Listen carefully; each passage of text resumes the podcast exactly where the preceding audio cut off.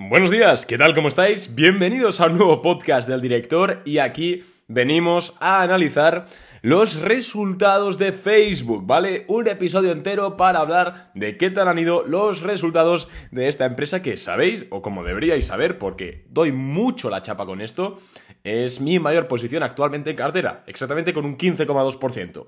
Lo sé tan exacto porque ayer publiqué por Instagram, por Stories, eh, mi cartera, con todas las posiciones y las ponderaciones, y dije, ostras, tengo un 15,2%. no sabía exactamente cuánto, cuánto porcentaje tenía. Bien, eh, los resultados fueron presentados ayer al cierre de mercados, que además hubo una cosa extraña, y es que a mitad de la sesión, de hecho yo estaba aquí con las pantallas, tenía el gráfico de, Facebook en, el minutero, y de repente veo, zas, como empieza a caer, pasó de estar en un, en un menos 2% a estar en un menos 6%, y hostia, ¿qué ha pasado? Me meto en Twitter, busco eh, eh, hashtag Facebook, ¿no? Bueno, hashtag el símbolo del dólar Facebook, y mm, me salen mogollón de tweets diciendo que Bloomberg había filtrado los resultados de Facebook y que decían que eh, el guidance que estimaban era inferior al estimado. Bueno, una locura, ¿no? Y de hecho resulta que al final era fake. Ese leak no era una filtración, sino que era fake. Se equivocaron. Y de hecho, yo lo puse en Twitter muy claro esto tiene que ser fake seguro porque, mm, porque los números coinciden exactamente con los de la presentación anterior de resultados. Yo creo que, yo puse, creo que a los de Bloomberg se les ha colado, le han dado a la tecla que no es. Y en efecto, luego salieron a decir que se habían confundido que eran los earnings del anterior trimestre. Pues eso, el mercado se disparó para, baja, para, abajo e incluso imagino que saltaron muchos stops. Que por cierto aprovecho para decir que no sé hasta qué punto esto debería ser legal. Sí, que puede ser una equivocación pero, ¿y si no es una equivocación y lo han hecho a propósito? Bueno, no sé, no vamos a pensar mal, porque en este podcast estamos aquí para analizar los resultados de Facebook. Así es, me he leído el documento de la SEC, donde han presentado los resultados, he comparado un poquito las cosas que más me interesan, a mí ya sabéis como accionista de Facebook, que no es tanto el tema del metaverso, sino es su negocio publicitario que ya tiene, y vamos a comenzar.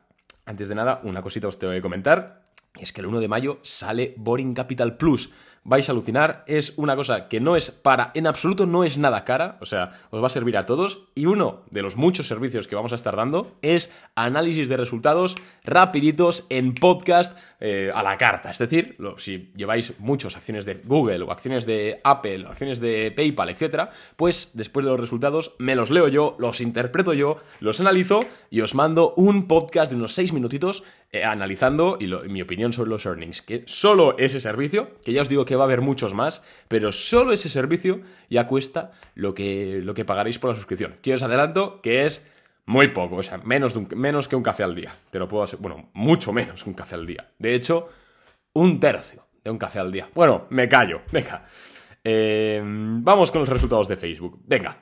Eh, lo primero de todo es que Facebook em, superó estimaciones en EPS, en Earnings Per Share. Exactamente reportó 2,72 dólares por acción, eh, cuando se esperaban 17 céntimos menos, ¿vale? Bueno, sin más. Ya sabéis que al final el tema de EPS y de revenue, que lo bata o no lo bata, si es por poco margen, tampoco es muy importante. En cuanto al revenue, em, falló por 310 millones de dólares, es decir, 310 millones de dólares menos de lo que se esperaba exactamente se esperaban 28,2 mil millones de dólares em, y se acabaron reportando 27,91 mil millones de dólares. Esto representa un incremento en sus ganancias del 6,6 año tras año. Bien. Em, es importante decir que después de los resultados, Facebook se ha disparado un 20%, ¿vale? Muy importante. De hecho, era muy poco probable que no se disparase, pero bueno, Em, vamos ya con el tema de, al final, esto del revenue de los EPS, pues ni nos va ni nos viene. Si, mientras haya estado cerca de lo estimado, genial. Em, ya sabéis que los earnings de Facebook se dividen en dos, en dos cosas, ¿vale? Por un lado, eh, las eh, Family of Apps, que es todo el tema de WhatsApp, Instagram, eh, Facebook Messenger, Facebook, etc. vamos, las aplicaciones de toda la vida. Y luego están los Reality Labs, que es su parte del metaverso, que incluye Oculus y la inteligencia artificial. Bien aquí tenemos el primer dato que a mí me encanta, por no decir que me excita, casi sexualmente, pero bueno, me callo. Em, eh, eh, eh, los Daily Active Users, es decir, los DAOs, los usuarios que hay únicos activos cada día en las plataformas de Facebook, casi superaron los 2.000 millones de usuarios. Es decir, em, uno, en verdad fueron 1,96 mil millones de usuarios cada día distintos activos. Lo que representa un incremento del 4% year to year. Bien. Aquí es que cuando mucha gente dice que Facebook nada, se va a la mierda, que no sé qué, Facebook entendiendo como meta, ¿no? Como incluyendo Instagram, WhatsApp, etc. Joder, es una empresa que cada día, cada día la usan casi 2.000 millones de usuarios. Es que es increíble. Por eso me río de la gente que dice que, que no, que Facebook se va a cero. Pero vamos a ver, tú eres tonto. Bueno, es mi opinión, ¿eh? Pero bueno, yo creo que es algo comprensible. Luego tenemos que los MAUs, es decir, los Facebook Monthly Active Users, usuarios únicos activos cada mes, es de 2,94 mil millones. Es decir, 3.000 millones de usuarios activos cada mes, lo que incrementa un incremento, lo que implica, perdón, un incremento del 3% año tras año. Al final, el crecimiento de usuarios en Facebook es limitado. No porque no sea bueno, sino porque es que ya lo usan 3.000 millones de personas distintas cada mes. Es que es alucinante. O sea, tenéis que tener en cuenta que en el mundo somos 7.000 millones de personas. De estos 7.000 millones, creo que son 1,5 mil millones de personas viven en la pobreza absoluta, en la pobreza...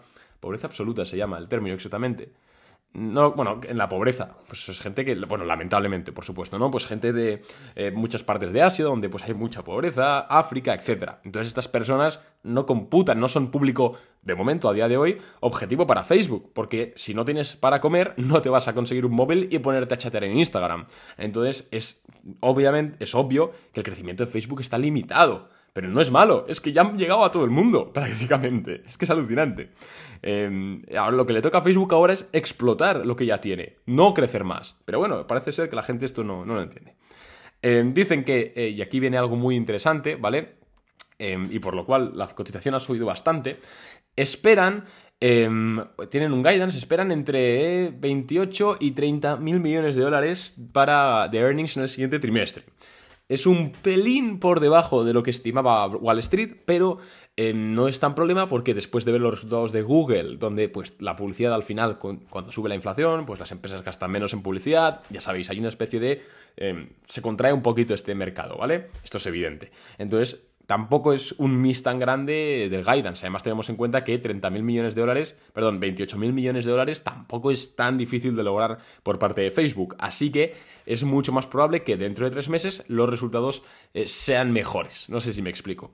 Bien, y ahora aquí viene otro punto que a mí personalmente me ha encantado mucho más de lo que hemos hablado, y es que eh, esperan que en 2022 el total de los gastos va a ser de entre 87 y 92 mil millones de dólares. ¿Esto qué significa? Significa que van a gastar menos, van a tener menos gastos operativos, por lo cual la rentabilidad va a aumentar. Es decir, Facebook está diciendo, sí, el negocio de la publicidad se va a contraer, es evidente, se está ya contrayendo, los crecimientos también hemos topado un poco crecimiento, pero vamos a recortar los gastos.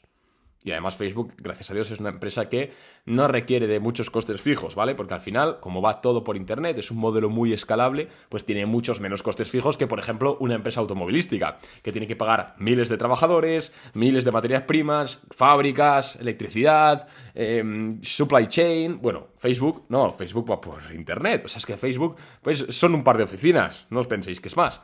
Y esto es un poco a nivel de los datos en sí. La cotización exactamente se disparó un 18,34%. Quiero decir que mm, me da mucha pena cómo el mercado se mueve tanto por, eh, por qué está haciendo el precio. Fijaros que los anteriores resultados, que también los comentamos en podcast, no eran malos, no me parecieron malos. Obviamente había una desaceleración, pero no me parecieron en absoluto malos. Sin embargo, como el precio estaba cayendo, todo el mundo ya empezó a decir que era una basura, que se acababa el mundo, no sé qué. Y ahora que los resultados están subiendo un 18%, que no son tan. No son, no son unos resultados increíbles que digas, hostias, menuda locura. No, son unos resultados normales, en la línea para lo esperable de una compañía que tiene eh, casi un 40% de la población mundial como cliente, ¿vale? Bueno, como usuario. Están en la línea. Ni los anteriores fueron tan devastadores, ni estos son tan buenos. Pero bueno, y aquí otro dato que os quiero comentar, que me parece muy interesante, sobre todo para aquellos que temen un poquito eh, que TikTok pueda llegar a rebalatarle el engagement que tiene Instagram en las nuevas generaciones. Hay mucha narrativa que dice, vale, sí, sí, Facebook sigue siendo la red social más empleada, Instagram también está en el top, pero eh, si los niños pequeños emplean ahora mismo TikTok, en 5 o 10 años, cuando estos chavales crezcan, tengan 20 años, etc., emplearán TikTok, no emplearán productos de Facebook. Y este es un razonamiento muy inteligente Pero yo tengo, al menos es mi opinión, por supuesto, tengo una refutación para él. En primer lugar, es que TikTok es mucho más entretenimiento que no red social. ¿Por qué? Porque tú te metes a TikTok, no sé si sois usuarios, a mí tampoco me entusiasma, la verdad, no, no le encuentro gustillo, pero bueno, yo tengo amigos que están muy enganchados Tú entras a TikTok y son muchísimos vídeos cortos de gente que no conoces, que pues pueden hacer bailes, cosas curiosas, lo que sea. Es como meterte a ver entretenimiento. Pero en TikTok no te metes a ver lo que hacen tus amigos. No tiene ese componente social que sí que tiene Instagram, que sí que tiene Facebook, que sí que tiene WhatsApp. Es decir, para mí, TikTok es competencia sobre todo de YouTube, por ejemplo. Porque en YouTube tú no te metes a YouTube a ver qué hacen tus amigos. Tú te metes a YouTube a ver qué vídeos puedes ver en qué te puedes educar o cómo te puedes entretener. Pero en Instagram tú te metes a ver sobre todo qué hacen tus colegas, qué están haciendo tus amigos, si salen de fiesta, si no. En Facebook igual, si eres un poco más mayor, ¿no? Em, al final ese componente social TikTok no lo tiene. Lo está intentando a través de stories, pero no sale, no sale. Eso por un lado. Y por otro lado, es muy importante ver que Meta acaba de declarar que el 20% del engagement de Instagram es gracias al apartado de Reels. ¿Vale? Reels, para quien no lo sepa, es la copia de Instagram, de TikTok en Instagram, ¿vale? Te metes en Reels y son vídeos cortos, verticales, como en TikTok. ¿Qué significa esto?